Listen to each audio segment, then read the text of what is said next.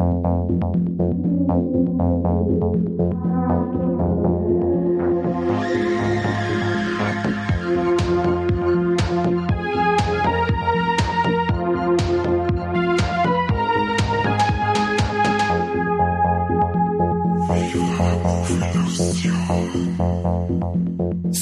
Servus und Habitiere. Hier ist wieder der Viva la Movilusion Podcast und ich bin der Mike und an meiner Seite wie immer der Kani. Hi. Und der Corby. Hola. Und wir reden heute über einen katastrophalen Katastrophen-Horrorfilm vom Alexandre Aja mit dem Titel Crawl. In Crawl geht's um eine Frau, die sucht ihren Vater. Und gerade zu der Zeit ist in der in Florida Hurricane-Saison. Kommunikation zwischen den beiden ist abgebrochen und sie versucht dann auf eigene Faust ihren Vater zu retten. Äh, was heißt retten? Sie versucht Kontakt zu ihm aufzunehmen und ihn zu Hause zu besuchen. Aber der Vater ist nicht allein zu Hause, denn er hat äh, gefräßige Gesellschaft in Form von Krokodilen. So ist zwar. Wie schaut's aus? Oh, von Weitem ganz entfernt, gell? Ähm, gefräßige Freunde hat er im Haus, das stimmt. Ähm, und zwar erstmal unten im Keller, wo sich der gute Mann auch befindet, weil er was reparieren möchte. Und die Haley, oder na wie heißt die? Mein Namensgedächtnis ist total beschissen, deswegen habe ich gesagt, eine Frau. Also der Vater heißt Dave und sie heißt Haley. Haley. Haley. Ja, genau. Haley. und sie ist von ihrer Schwester, die heißt Beth, angerufen worden, weil die Beth hat total Angst, weil eben der Hurricane kommt und sie sagt zu Haley, hey, hol mir bitte einen Papa ab, weil nicht, dass der stirbt. Also ich habe jetzt eigentlich die Handlung nur mal zusammengefasst, nur ein bisschen anders. Bravo. Ich gehe jetzt erstmal über auf das, ob man den Film, äh, wie, wie ich den Film finde. Das ist gleich wesentlich interessanter als euer Schmerz. Ich fand ihn cool. Ich mag allgemein äh, die Filme vom Alexandre Aja. Der hat mich bis jetzt noch kein einziges Mal enttäuscht. Auch in dem Film hat er wieder sehr überzeugen können. Er ist nicht so extrem hart, wie seine Filme oftmals sind aber er hat doch äh, nicht auf so ein, zwei Szenen ver verzichten können, bei, bei denen es da ein bisschen äh, Kohl und Bugel läuft. Besonders hervorgehoben muss da die Beinszene und die, die Armszene werden, finde ich. Was ich bei dem Film unschön finde, ist durchgängige CGI oder fast durchgängige CGI von die Krokodile. Wobei er das auch schon erklärt hat, dass das halt mit Animatronics äh, schwer geworden war, in, ähm, auf so engen Raum zu filmen und auch die Art, wie er die Krokodile zeigen wollte, äh, wie sie sich bewegen, vor welche, äh, vor alle Richtungen und so weiter. Er hat gesagt, er hat da aufgrund des, der Version, die er im Kopf gehabt hat, hat er auf computeranimierte Effekte zurückgreifen müssen, die zu 90 Prozent da überzeugt haben, aber Manchmal war es einfach so, dass du sagst, na, jetzt war mal ein richtiges Krokodil, äh, kein richtiges, äh, animatronisches Krokodil war mir jetzt richtig gewesen oder von mir aus ein richtiges, ist mir wurscht. Ja, wobei, also die, die Animation von den Krokodilen hat mich überhaupt nicht gestört. Da waren die Hurricane-Szenen teilweise unechter wie die Krokodile. Von dem her, mir hat's null gestört, wie die Animationen waren und mir hat der Film auch sehr gut gefallen. Ich war da äh, 88 Minuten lang wunderbar unterhalten die Charaktere, die vorkommen, gewinnen tatsächlich an Tiefe, unter anderem deswegen, weil es eben gar nicht lang dauert und sie schon in Todesgefahr schweben, sei es durch den Hurricane oder durch die Alligatoren, die da drin vorkommen in dem Film. Mike, wie hat denn dir gefallen? Sehr gut. Also das ist wieder mal so ein Film gewesen, wo ich sage, ja, das ist genau meins. Also jetzt bin aber ich, jetzt gehe ich nochmal auf ein CGI-Thema ein. Also ich bin eigentlich der Erste, der was CGI sagelt. Aber mir hat das in dem Film richtig gut gefallen. Und auch für 13 oder 14 Millionen, was das äh, Teil Budget gehabt hat, fand ich das wirklich echt toll, wie die auch die draus die, die Sturmszenen und das Hochwasser inszeniert haben. Und äh, ja, das war, war ich richtig positiv überrascht. Und wie man es vom Alexandre Aschar kennt, äh, ist die Atmosphäre schön düster. Die, auch die, die Protagonisten, wie du schon sagst, die wachsen einem direkt ans Herz, weil es eben auch nachvollziehbare Handlungen vollbringen und nicht irgendein dummer Scheiß die ganze Zeit machen, dass der Film einfach nur in die Länge gezogen wird unnötig. Also das hat, finde ich, alles Hand und Fuß, was die da unten machen, wie es versuchen, ein Leben zu retten in der Extremsituation. Ich muss sagen, Sie haben es sehr schön erklärt, ähm, anhand von dem ganzen Beginn vom Film, weil man sieht halt dann auch, dass sie an einem Schwimmwettbewerb teilnimmt und eine Profischwimmerin ist. Das heißt, sie kann sich halt dann da auch entsprechend schnell vor den ein oder anderen Alligator dann einmal retten, wenn sie halt gerade unter Wasser ist. Genau. Du gehst ja in der Regel immer mit dem Funken Realismus an so Filme ran. Wundert mich, dass jetzt noch nicht geschimpft hast, Corby. Warum?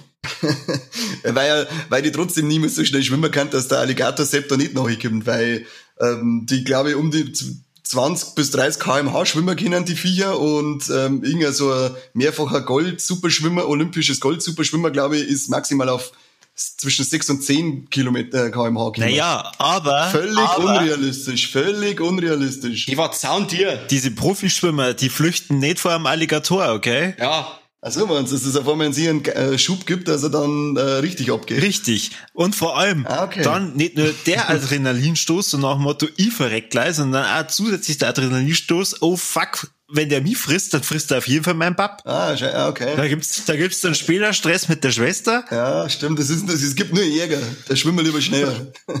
Genau. Ja, ja, klar. Ähm, selbst das stört mich jetzt natürlich überhaupt nicht. Das war äh, jetzt nur so eine kleine ähm, Anekdote auf dem Corby, der ist sonst wieder Ultra-Realist bei seinen Filmen. Ich finde das auch, ähm, was ihr gesagt habt, ich finde das vor allem, weil so die Figuren wuchsen einem wirklich ans Herz mit der Zeit. Ähm, und umso schlimmer finde ich dann auch, wie es denen die ganze Zeit geht, weil der, der Film halt wirklich ultimativ schonungslos gegenüber die Figuren ist. Das, da gibt's keine Gnade, weil es sind nicht einfach gnadenlose ähm, Viecher, die Alligatoren, und die haben, die haben Hunger und wenn sie jetzt essen wollen, dann wird halt der einbissen, wo sie gerade erwischt, gell? Und genau so zeigt es eben auch der Film. Da sind einige Szenen dabei, bei denen man gedacht hat, jetzt geh weiter, jetzt lasst es halt mal in Ruhe. Ich meine, jeder, der zu Hause einen Alligator hat, der weiß ja entsprechend, wie man damit umgeht. Ähm, scheinbar haben die Charaktere in dem Film selber noch keine Alligatoren großgezogen oder auch mit denen als Kinder mal gespielt. Drum verhalten sie sich aber manchmal ein bisschen dämlich. Also ich näher mir halt einfach am Alligator nicht, wenn ich mir nicht vorher vorgestellt habe. Das ist durchaus wahr, das hat man äh, schon in einige Dokus auch kennengelernt, wie die so vorstellen, Runde Lauf mit dem Alligator. Aber hätte einen Haufen Ärger sparen können in dem Film, gell? Ja, richtig. Also das, Depp, du. was? Wie bitte? ich weiß nicht, ich glaube, ich habe gerade ähm, technische Störungen an meinem Mikro gehabt. Ah ja, okay. Ähm, was mir bei den Figuren nicht auch tau- taugt, ist eben der, der Schauspieler, der Barry Pepper, der Vater, der Vater von ihr. Ich finde den Typen allgemein voll cool. Ähm, der, der, wenn in irgendeinem Film mitspielt, dann äh, bin ich schon gewillt, äh, bin ich schon eher gewillt, dass ich mir anschaue, auch wenn Szenen so an sind wie ein Lone Ranger. Wer kann denn den Nachnamen der Schauspielerin vor, vorlesen, nennen? Die Kaya Scodelario. Scodilario? Da das hier mir sagen. Ja, also ich fand das Schauspiel von ihr auch ziemlich cool. Ich habe sie davor nicht wirklich wahrgenommen. Ähm, weiß nicht, habt ihr die Schauspielerin vorher mal gekannt? Na, Mm, Bei Maze Runner habe ich meine war es auch dabei, weil da hat sogar mit dem Barry Pepper miteinander mitgespielt. ah. Was, die kommt bei Maze Runner vor? Hm, ich hoffe schon, nicht, dass ich jetzt einen Schmarrn verzeiht habe. Aber der Maze Runner ist auch schon wieder so alt, da wird die wahrscheinlich noch einige Sieger gewesen sein und ein bisschen anders ausgeschaut haben. Da steht sogar, dass sie bei Pirates of the Caribbean mitgespielt hat. Ja, aber das war ja der letzte Teil, der Fluch des, wie heißt der, Salazar. Und der ist an mir vorbeigegangen wie die meisten Träume, und zwar ohne, dass er in Erinnerung bleibt. Was, sie spielt ja sogar die Hauptrolle.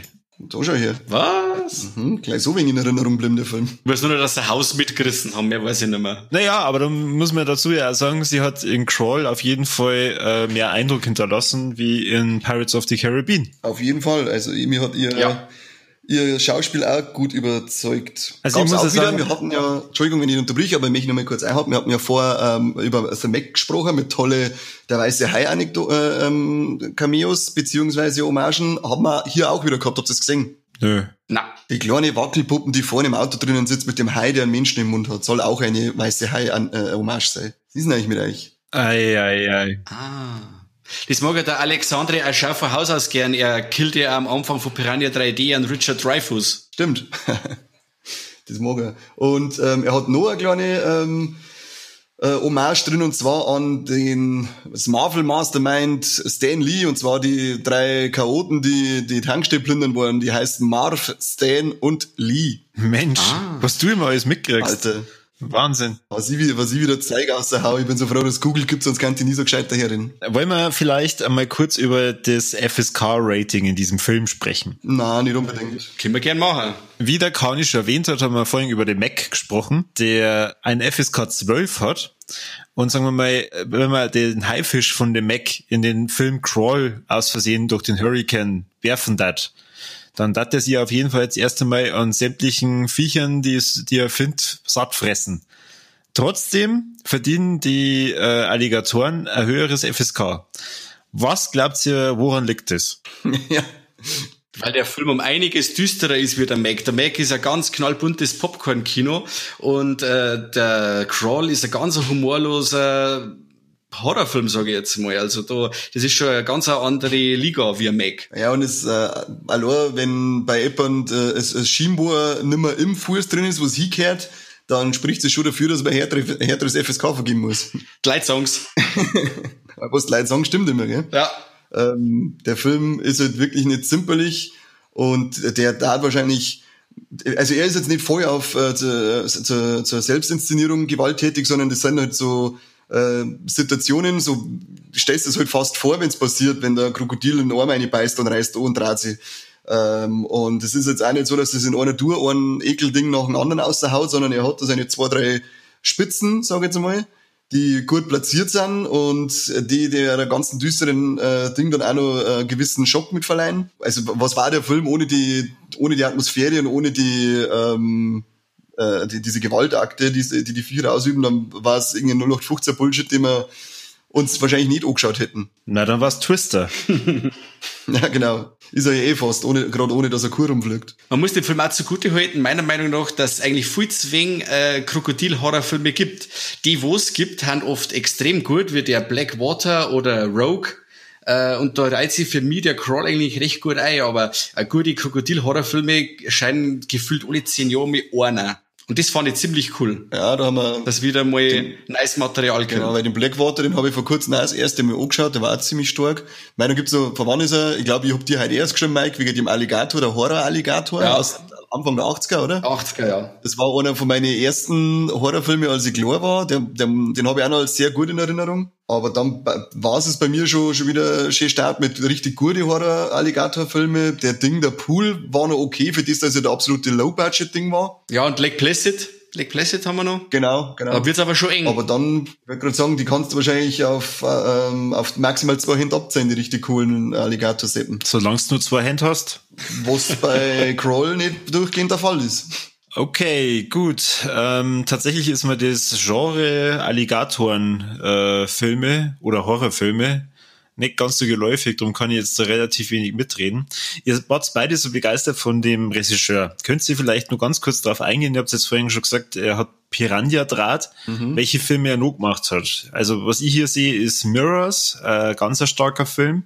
Oh ja, und dann auch das unglaublich grandiose Remake zu The Hills of Ice, unglaublich gut. Mit dem er sein, mit dem er halt dann so ziemlich in jedem Kopf vom Horrorfan drinnen war, war eben High Tension. Da, ab da hat er, äh, auf alle Fälle bei mir und ich glaube bei Mike, einen großen Bloß in unsere äh, blutigen Gore-Herzen. Definitiv. High Tension geht immer. Und hat auch ganz viel Diskussionsstoff, weil viele streiten drüber, ob jetzt der Schluss Sinn macht oder nicht. Und äh, er hat das eigentlich ganz gut aufgezeigt. Der- Das ist extrem äh, atmosphärisch, extrem blutig und ja, so wie ein geiler Slasher sein muss. Genau. Und eben dann auch, wenn man den Piranha anschaut, äh, also das ist ein Partyfilm sondergleichen, den besprechen wir auf alle Fälle mal extra. Ähm, Ja. Da saufen wir vorher jeder fünf, sechs halbe, weil er dann nämlich noch geiler ist. Und äh, äh, Horns haben wir noch vergessen. Die Buchverfilmung vom Joe Hill, den Sohn vom Stephen King, die mit dem Daniel Radcliffe, den hat er noch gemacht. Den habe ich noch nicht gesehen, da habe ich jetzt ein erstes Bier hier gelesen, den werden wir jetzt demnächst mal anschauen, den Film. Der ist stark. Der ist stark. Ja, und er ist halt auch zusätzlich, man muss ja sagen, ähm, nicht gerade als Regisseur ähm, brutal unterwegs, sondern eben auch als Produzent und auch als Schreiberling. Äh, weil äh, produziert hat er ja ähm, P2 Schrei im Parkhaus, das fand ich war ein kleiner äh, gemeiner Film. Äh, und auch eben das Maniac Remake, Wow. das war, war richtig, richtig übel.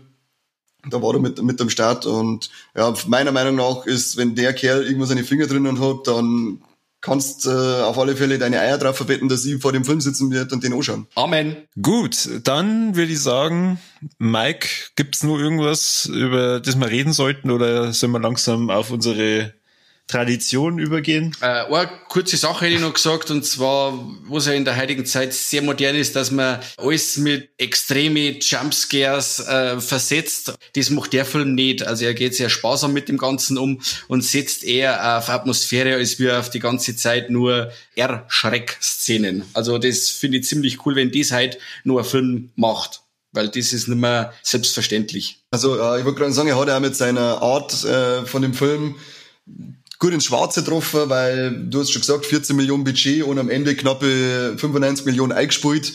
Äh, das heißt, er hat wieder mal den richtigen Riecher äh, bewiesen, wie man einen guten Alligatoren-Horror rüberbringt, den leider sehen wollen. So schaut's aus. Genau. Zu meinem Fazit, also mir gefällt äh, das eingeschränkte Setting, dem Keller oder allgemein dann auch in dem Haus äh, und was da draus machen. Und äh, ja, ich müsste jetzt bei dem Film echt überlegen, was mir da jetzt nicht gefallen hat, weil wirklich, mir haben die Effekte super gefallen, die Darsteller, die Atmosphäre war cool. Ich mache jetzt da mir einen Querstrich. Also das ist so ein Film, der spricht mich voll an, das ist genau meins. Da finde ich jetzt eigentlich auch nichts Schlechtes dran, muss ich ganz ehrlich sagen. Und wie schaut's denn bei euch zwei aus? Pros und Kontras? Ja, passt, Mike. Äh, herzlich cool. Dann gehe ich schnell äh, über, was mir gefallen hat. Also mir hat halt gefallen, dass der Film von Alexandre Aja ist und somit ist alles gesagt zu dem Thema, ähm, was mir da drauf gefallen hat.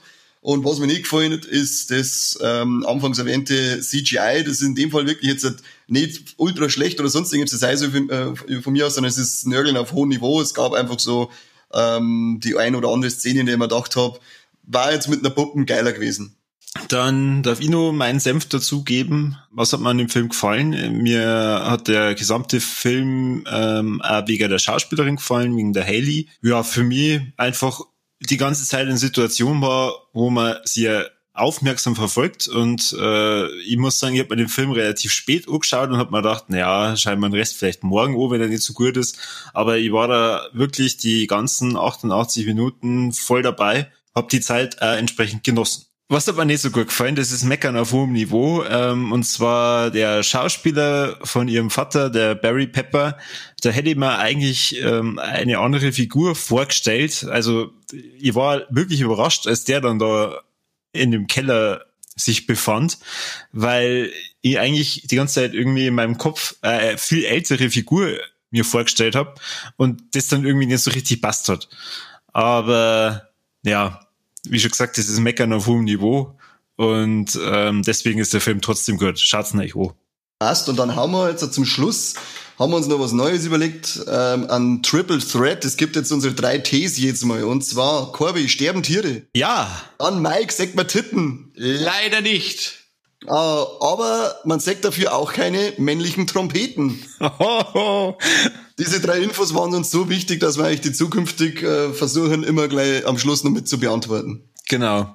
Und eventuell bauen wir die ab und zu einfach zufällig in die Folgen ein. Also nicht immer nur zum Schluss. Das heißt, ihr müsst euch ja wirklich die Folgen hören. Aha, echt miese Scheiße für uns. genau so schaut's aus. Und wenn man euch dann ausfragen, sagt's nicht, mir hätten wir es eigentlich nicht gesagt. Gibt's nämlich Sackschellen. Also, so viel zum Thema Crawl. Fazit ist, schaut's mir Alexandre Aja Filme, schaut's mir Krokodilhorror Filme und hört euch den besten Podcast der Welt weiter hier an, nämlich uns. Genau, und dann wie immer alles teilen, alles liken, alles kommentieren und äh, unsere Beitler auf Facebook oberlohnen und als Hintergrund speichern, was man halt alles tut mit uns. Ganz wichtig, wenn ihr nicht wisst, was ihr Smalltalk-technisch euren Freunden oder Bekannten oder irgendwelchen Menschen auf der Straße erzählen wollt, erzählt denen einfach, wie geil der Podcast ist und was ihr alles für interessante Filmfakten erfahren habt. Denkt an die drei goldenen Ts. Genau, jetzt habe ich Bock darauf, dass ich einen Podcast von sehe. Also, ciao.